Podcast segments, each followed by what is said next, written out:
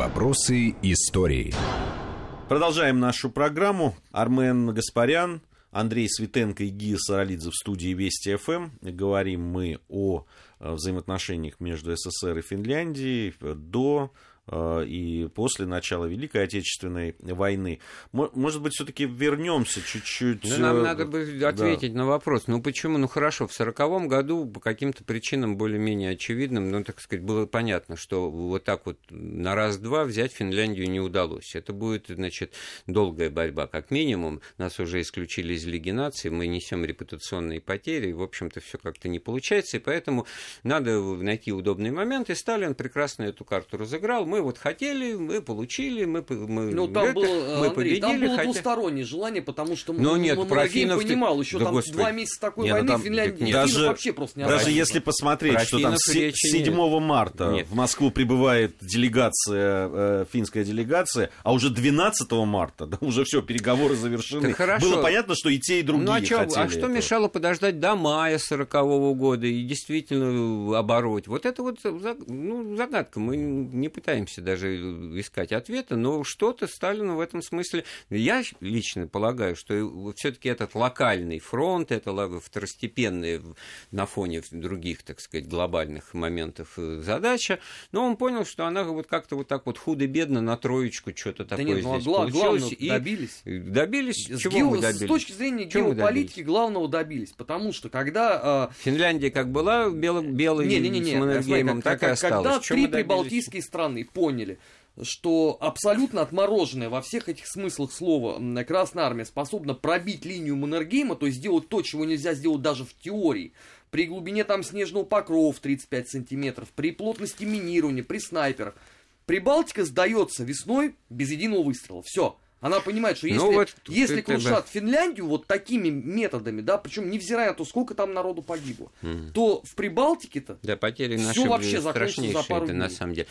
А вот я готовил это, как бы ждал этого вопроса, готов был его вбросить. Это был не вопрос, это было утверждение. Это, было утверждение. А на самом деле большой вопрос. А линия Маннергейма, что это? 25 устаревших э, дотов, никакой сплошной линии обороны. Почему решили, что это какая-то неприступная нет, линия? Это, нет, Взять это, которую... это не я решил, это так считали выдающиеся военные теоретики 30-х годов. Конечно. Вы сейчас, вы сейчас спорите с Арменом. Те генералы, конечно, а вы, а вы не со мной, а, а с тенью Маннергейма да.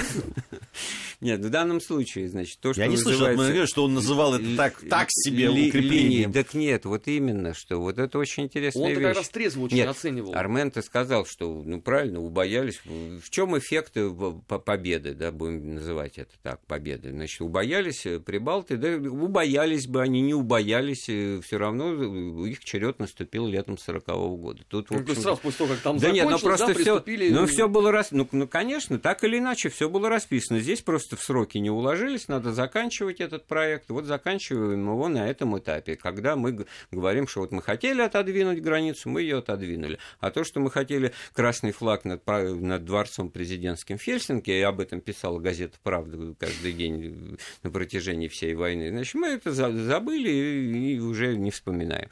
И вот не было такой задачи. И переключаемся на Таллин, Ригу и, и там Ковна, Вильнюс, даже был еще в Польше в этом смысле хотя они в сороковом уже, так сказать. Да, мне кажется, были. просто разные задачи стояли на этом направлении и на другом. Так вот, нет, ну вот разные, да нет, не разные. Задача-то стояла же, одна.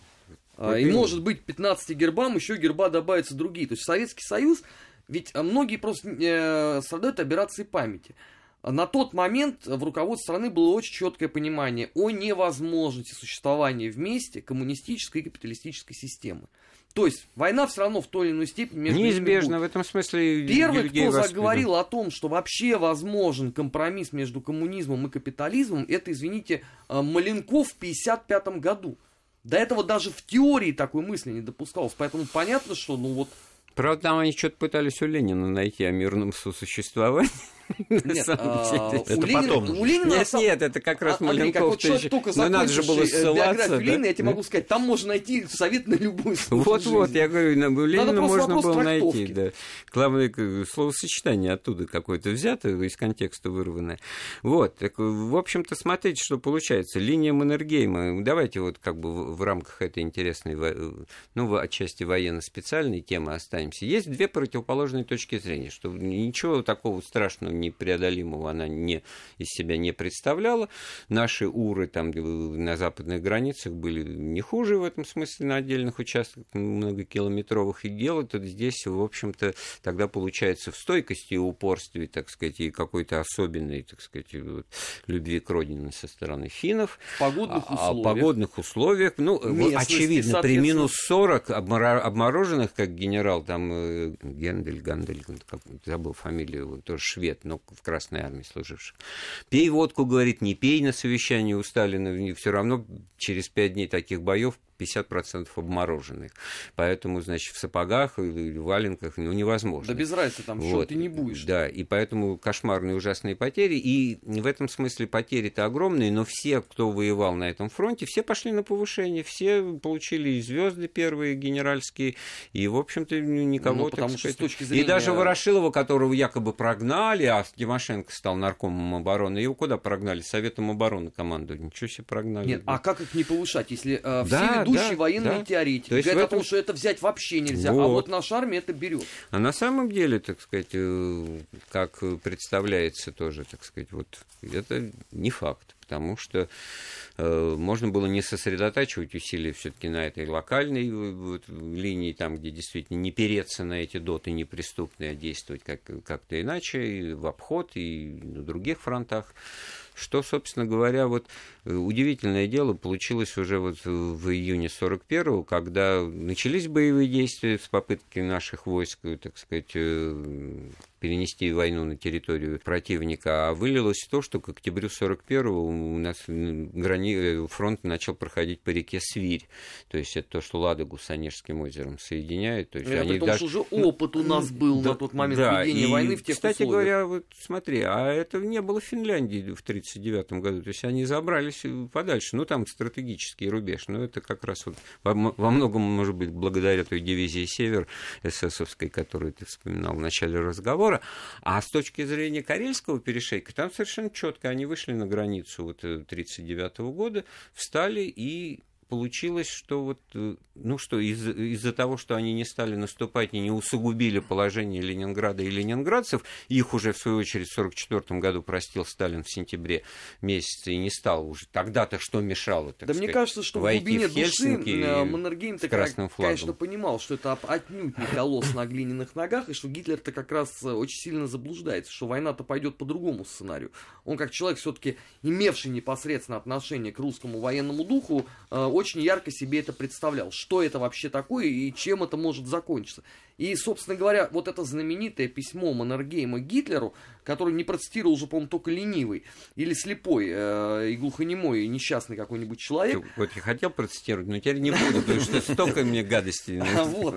Оно-то как раз, вот если оттуда вычленить, главное, оно ровно о том, что, послушайте, ну, наш маленький, гордый, несчастный народ Финляндии уже понес такие потери, что идите вы к черту с вашей войной. Он в свое время убедил нас, что с немецкой помощью мы победим Россию. Этого не произошло. Теперь Россия сильна, а Финляндия очень слаба, так пусть сам теперь расхлебывает заваренную ну, кашу. Вот, вот те вот строчки, которые процитировал Андрей, да, им выпала ну, невероятно увлекательная жизнь. Нет ни одной книги о войне, где они бы не ну, приводились. Самое загадочное, почему эти слова, получается, произвели впечатление на Сталина, который ничего с Маннергеймом, значит, делать не стал, а ведь никто не помнит, значит, когда они капитулировали, подписали договор о выходе из войны, они автоматически перешли в, в стан союзников, да. и началась Лапландская война, вот с той же э, самой отчасти дивизии «Север» в Лапландии, на севере Финляндии. Там контингент войск, которыми командовал фельдмаршал Рен Дулич, немецкий, с которым значит, с сентября по апрель 45-го, пробиваясь к Петсама, к Баренцеву морю, значит, финны одолели уже немцев. Э, ну, потери, конечно, несопоставимые за эти полгода войны, там около тысячи немцев и порядка 700 финнов, но все-таки факт остается фактом.